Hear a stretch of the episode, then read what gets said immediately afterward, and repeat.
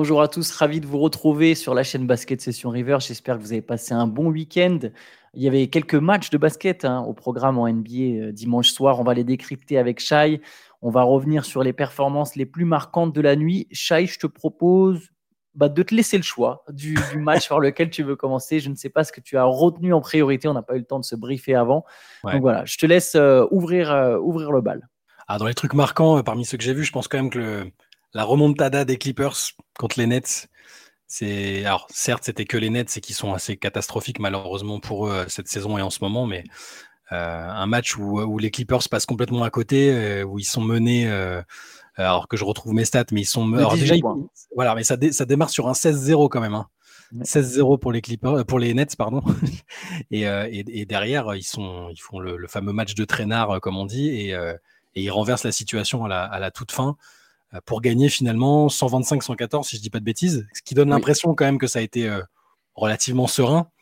Sauf qu'ils euh, sont passés de 114-103 en faveur des Nets à 125-114 pour eux. Donc à la fin, donc un, retour assez violent et en 5 minutes, ils ont complètement, ils ont complètement renversé la situation. Quoi. Donc ça, ouais, ça, je pense qu'au niveau scénaristique, c'est c'est peut-être ce qui est le plus marquant cette nuit de mon côté. Ouais, c'est un 22-0. Alors lancé essentiellement, enfin en partie par, par deux hommes. Russell Westbrook qui a amené énormément d'énergie en sortie de banc. 23 points à 10 sur 16, 9 rebonds, 6 passes. Euh, il, finit à plus 22 d'ailleurs, son plus-minus est, plutôt bien trouvé. Et Kawhi Leonard qui a mis 14 de ses 21 points. Alors il n'a pas été très très bon durant le match, mais par contre, euh, dans les 5 dernières minutes, c'était une machine à scorer. Il met 14 de ses 21 points dans les, 20, dans les 5 dernières minutes. Les Clippers finissent sur un 22-0. Ils gagnent le quatrième quart-temps 41 à 15. Hein. Il y avait même 18 points de retard en cours de quatrième quart-temps.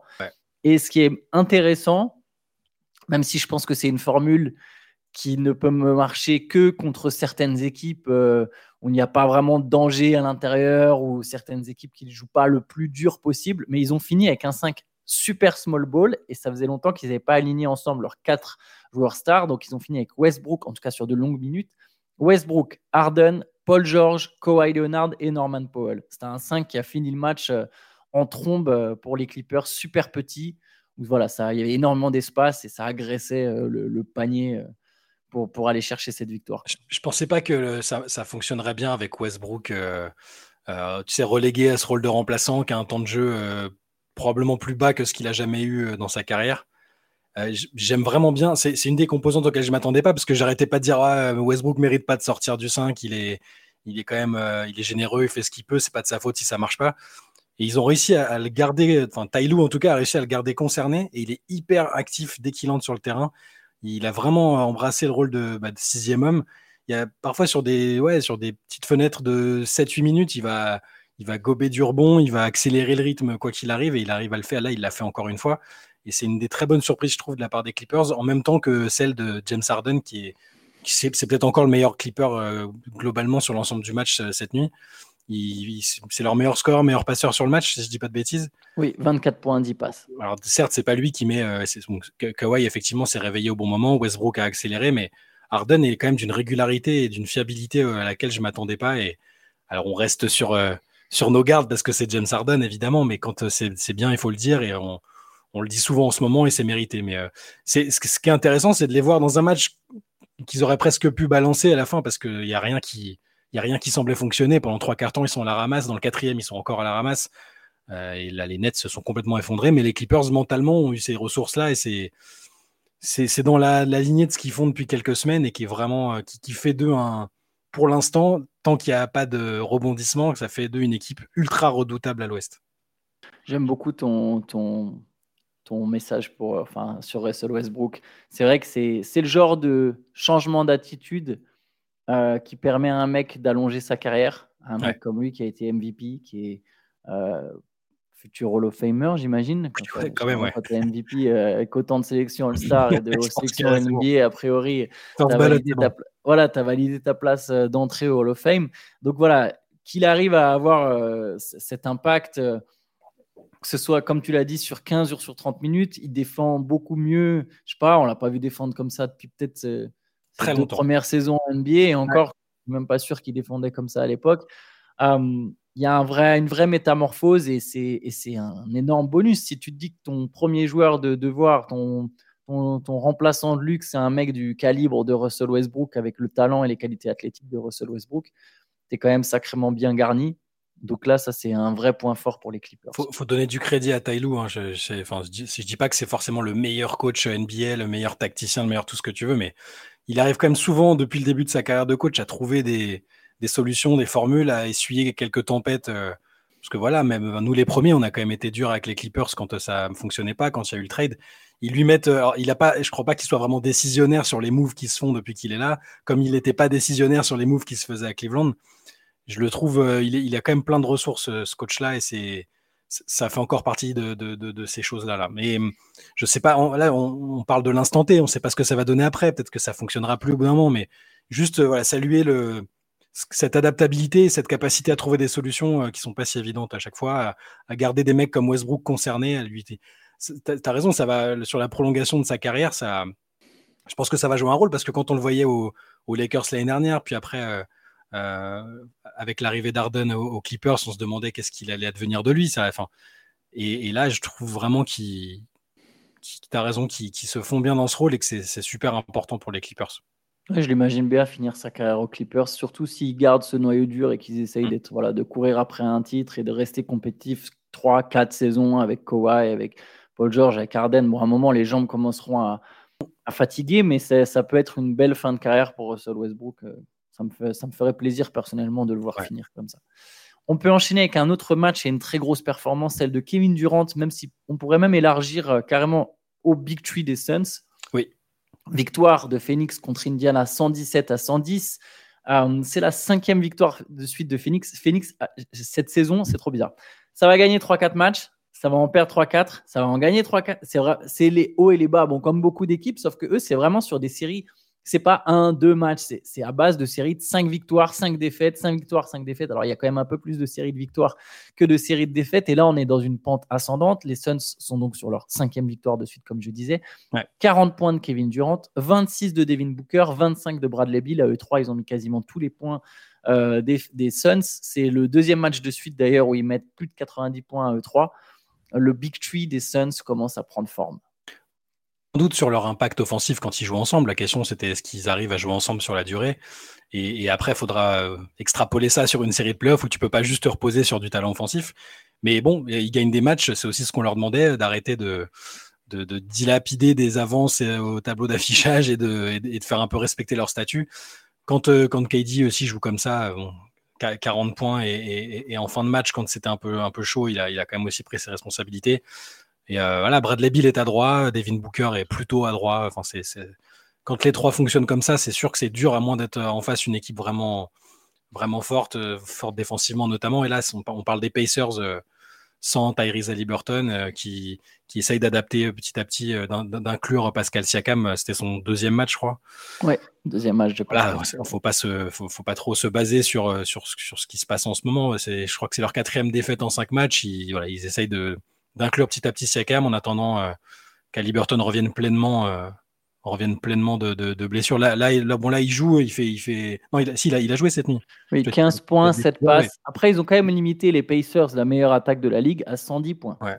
Les oui, non, il n'y avait pas à Liberton. C'est vrai que ça. Enfin, c'est quand même pas tout à fait la même équipe quand il y ouais. à Mais, euh, mais ouais, voilà, tout, tout, tout, ça pour dire que Phoenix, on, on, est très exigeant avec cette équipe parce que bah parce que parce qu'il y a, y a ces, y a ces noms-là sur le, sur le terrain en même temps. Quoi. Mais, euh, mais euh, bon, on, on, attend, on, attend plus. Moi, j'attends toujours un peu plus et, euh, et j'attends surtout, encore une fois, que les trois arrivent à jouer longtemps ensemble et que qu'on qu voit une forme de, d'alchimie comme on les voit dans certains duos, certains trios. C'est, c'est ce que puis et puis autour aussi les joueurs les joueurs qui sont autour qui, qui là c'est là Grayson Allen Nurkic bon c'est là c'était c'était pas mal voilà je, je faudra ce sera plus pertinent contre peut-être euh, d'autres équipes aussi, je pense, euh, et un peu plus tard dans la saison. de toute façon, les meilleures équipes sont censées monter en puissance dans la dernière ligne droite. On s'en rapproche. Hein. on est le 22 janvier. Euh, le, All-Star Game, c'est bientôt l'All-Star Game. C'est bientôt la dernière partie de marche. On a déjà passé la moitié de saison, plus ou moins, en nombre de matchs. On y est, quoi. On est pile 41-42 matchs. C'est le moment là pour les Suns d'enchaîner, le, d'enchaîner les rencontres avec leur Big Tree, de, continuer sur cette lancée, d'essayer de créer quelque chose, des automatismes, un peu plus de jeu. Bon, pour l'instant, ça marche plutôt bien. Après, je, partage ton constat. Hein. Je, je, pense qu'il ne faut pas forcément s'enflammer pour Phoenix. Mais bon, au moins, ils reviennent dans la course au top 6. Ils sont 7e, égalité avec le. Ils ont le même bilan que les Mavericks qui sont 6e, 24 victoires, 18 défaites. Voilà, ils ont encore cette possibilité au moins de, de se qualifier pour les playoffs sans passer par le play-in. Et voilà, et juste Kevin Durant, du coup, c'était 40 points à 18 sur 25. Hein. C'est quand même ah, Son début de quatrième carton, il, il, ouais, il, a mis tous ses, tous ses shoots en début de quatrième. Enfin, c'est le, c'est le KD inarrêtable. Il fait une saison de MVP en termes de stats. Hein. Il a 29 points, 6 rebonds, quasiment 6 passes. Euh, il, bloque des tirs. Il est un peu. Euh, je me souviens, en début de saison, on parlait du fait qu'il fallait que Kevin Durant assure un certain level défensif. Il y des on prenait des comparaisons un peu forcées avec Kevin Garnett aux Celtics, un peu en, mettant en, en avant l'ironie sur le fait que Kevin Durant euh, aurait sans doute besoin d'être à la fois Paul Pierce et Kevin Garnett des Celtics. Bah, quelque part, c'est un peu ce qu'il fait. Alors, il est peut-être pas sur les levels, euh, le niveau défensif de Kevin Garnett, mais c'est l'ailier qui bloque le plus de tirs euh, avec Scotty Barnes. Il a 1,2, Kevin Durant. Il vole des ballons, il défend, il défend près du cercle, il prend des rebonds. Il y a quelque chose. Il en prend encore 9 d'ailleurs hier des rebonds. Bref, il fait une très belle saison. quoi. C'est juste que Phoenix n'a pas, encore décollé jusqu'à présent. Tu, penses que KD fera comme euh, Paul Pierce et Kevin Garnett à la fin de sa carrière, un, podcast en mode euh, café du, en mode comptoir dans, le fauteuil à, débiter des trucs à moitié inaudibles la plupart du temps Il y a très moyen qu'il fasse un podcast, mais je ne sais pas avec qui. je sais pas avec qui, avec qui, avec qui il va rester super pote. Il y en a plein, mais avec qui il va rester super pote au point de. C'est ça, c'est pas facile. Hein. il, a eu, il a des potes stars, il a, mais... Avec Kyrie. Avec des André Jordan.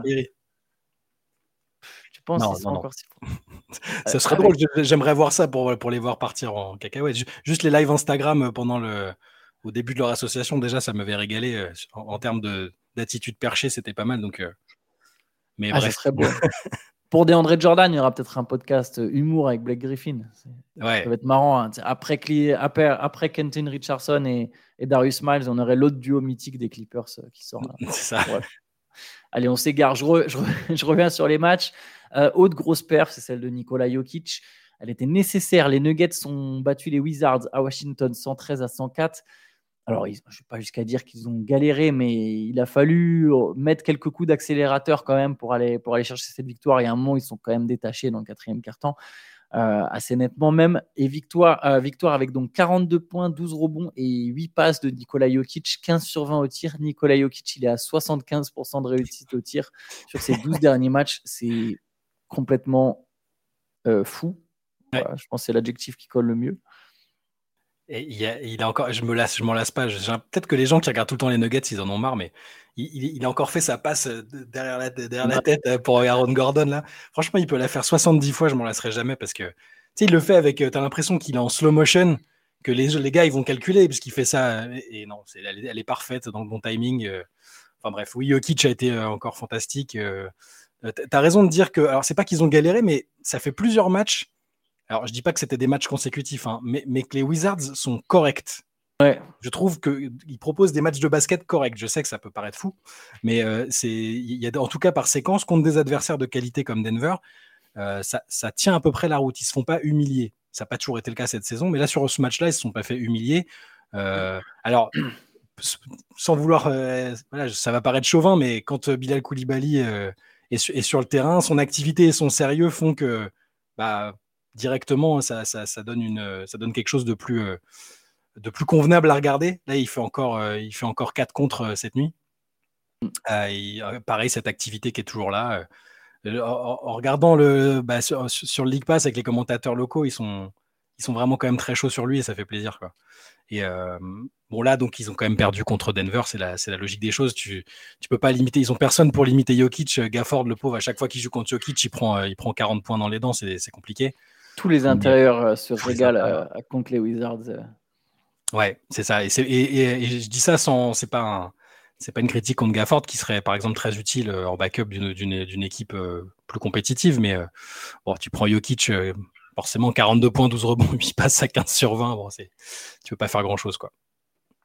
Allez, je te propose qu'on enchaîne euh, avec Boston. Boston qui a bien rebondi après sa défaite à domicile euh, contre Denver, justement. Ils avaient perdu le choc Est-Ouest entre peut-être euh, ce qui ressemble plus à une finale NBA pour l'instant. Les Celtics sont allés gagner sur le parquet des Rockets, 116 à 107, avec un gros Kristaps Porzingis qui a mis 32 points. 11 sur 21 au tir. Voilà, il a compensé la maladresse de Tatum. Hein, Tatum qui fait 4 sur 17. Jalen Brown qui fait un triple-double, 13 points, 11 rebonds, 10 passes, mais à 6 sur 14. Et je ne sais pas si tu as vu, il a tenté de faire un petit Mac. Ouais, ça, revient à la mode, ça revient à la mode cette histoire-là de passe contre la planche. Euh. Ouais, mais c'est pas donné à tout le monde. Et, voilà. Vous irez voir sur le compte euh, Twitter de, Rivers, il y, a l'action euh, de cette tentative ratée de Jalen Brown. Euh, mais donc, du coup, oui, gros match de Porzingis. Il y avait un duel sympa entre pivots européens. Shengun a fini avec 24 points, 12 rebonds, 10 passes. Mais bon, les Celtics, voilà, comme d'habitude, au final, ont, repris, ont vite repris leur marche en avant. C'est leur 33e victoire de la saison déjà. Boston reste impérial. Ouais, et juste sur euh, bah, Shengun, il est quand même bien régulier cette saison. Hein. on voit, on les, fameux prémices de la montée en puissance quand l'équipe sera plus, euh, plus rodée et que, et que Udoka saura vraiment avec quelle équipe il pourra aller viser les playoffs. Shengun, c'est fort quand même. Hein franchement. On s'en doutait, enfin, on l'avait, on l'avait dit, hein, mais euh, voilà, c'est, il confirme. Il y a un bon match d'Amen Thompson. On l'oublie presque. ça fait plusieurs matchs. Ça fait plusieurs matchs. Quatrième, choix de la draft, quoi. Hmm. Là, 15 points, 14 rebonds. Ouais. Bah, c'est sa meilleure perf, de la saison. Pardon. Ouais, et, ça fait quelques matchs qu'on le revoit un peu défensivement. Il a mis un contre, euh, un contre assez clutch. Euh, je me perds sur les jours, mais ça devait être ce week-end vu qu'on n'en a pas parlé ensemble. Je pense. Contre Utah. Voilà, c'est ça. Et un contre, contre clutch. Euh, on parlait beaucoup plus de son frère en début de saison. Euh, on, en parle là un peu moins, mais euh, ouais, on était curieux de le voir. Il a été blessé au début et après, c'était peut-être plus compliqué d'intégrer la, rotation. Mais tu as raison de le signaler. C'est bien. Parce qu'à la base, il est censé, c'est censé être le plus talentueux des deux. en tout cas, celui qui, est le plus en vue, mais c'est bien. On va pouvoir, faut, faut suivre sa deuxième partie de saison. Ce sera intéressant.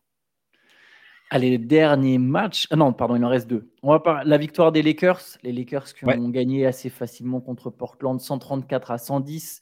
Euh, ça fait du bien de gagner comme ça, je pense, pour Los Angeles de temps en temps, de pas avoir à suer, à transpirer trop, avec un très gros match de D'Angelo Russell. Je ne sais pas si c'est la trade deadline qui approche, mais il y a quelque chose qui commence à vraiment monter en puissance. Il avait sorti 39 points il y a quelques jours, là il était à 34, à 14 sur 21 au tir et 8 passes. Je me demande, c'est pas je pense pas qu'il veuille absolument garder sa place à Los Angeles. Je me demande s'il n'est pas en train d'essayer de vendre ses services à, une autre équipe. Sur les six derniers matchs, Russell il est à 22 points, 52% au tir, 48% à 3 points et quasiment 6 passes. Euh, on le voit beaucoup, ça fait plusieurs fois qu'il termine meilleur score des Lakers. LeBron James a mis 28 points avec 5 rebonds, 5 passes, 14 points, 14 rebonds d'Anthony Davis, 15 points d'Austin Reeves. Hein, c'est toujours le même top 4 euh, de toute façon qui fait la différence euh, du, côté des Lakers. Mais ouais, Dilo, je me demande s'il n'est pas en train d'essayer de se chercher lui. Moi, je me serais plutôt dit de base qu'il voulait rester quand même. Euh, c'est pas le pire des. C'est pas la pire des, destinations, euh, les Lakers. Mais en tout cas, il a l'air plus épanoui et content d'être là. Il tente des. Il, tente des choses. Des, des, actions un peu, euh, un peu spectaculaires et, je sais plus, j'avais vu passer la stat, c'est pas toi qui l'avais mis T'avais pas mis ces, stats récentes quelque part sur Si, si, je les ai données. C'est le 22 points à 52% au tir, 48% à 3 points. C'est ça, sur, c'est, sur quelle période? Sur, les six derniers matchs. Six derniers matchs, ouais, c'est pas mal. Ça fait, bah, sur les derniers matchs, il est, ouais, il est, vraiment, il est vraiment bien. Après, tu as raison, c'est peut-être juste l'approche de la, trade deadline. Il se dit, euh, faut vraiment que je me bouge et. Euh, alors peut-être qu'il doit rester, t'as raison. Hein. oui, on n'arrête pas de dire que la valise était, enfin, qu'il devait garder la valise prête. Là, je pense qu'il essaie de la, cacher un peu dans le placard pour pas qu'on, pour pas qu'on l'incite à partir. Mais, euh, mais ouais, bon, en tout cas, c'est oui, c'est bah, bien pour les Lakers. en plus, ils ont pu reposer tout le monde à la fin. Euh, euh, l'écart a été fait, donc LeBron, LeBron, Eddie et compagnie sont, sont, restés sur le banc, donc c'est plutôt, plutôt une bonne soirée pour les Lakers. Tu penses pas qu'il tu penses pas qu'il aimerait un, espèce de role star à Chicago Je sais pas, par exemple. je n'arrive pas à savoir assez quelle est sa personnalité à, Russell. Ouais, on ne sait pas s'il a vraiment mûri depuis l'époque depuis la fameuse, euh, la fameuse époque, euh, là, son premier passage aux Lakers et tout. Et puis il a eu sa saison All-Star au Nets. On s'était dit que c'était un, un, nouveau joueur. Puis après, ça a été plus compliqué. Je sais pas, c'est un, c'est un joueur un peu insaisissable qui est très très talentueux. Hein, mais euh, en tout cas, là, il est, là, il est bien. Il n'y a rien à, rien à dire à ce sujet.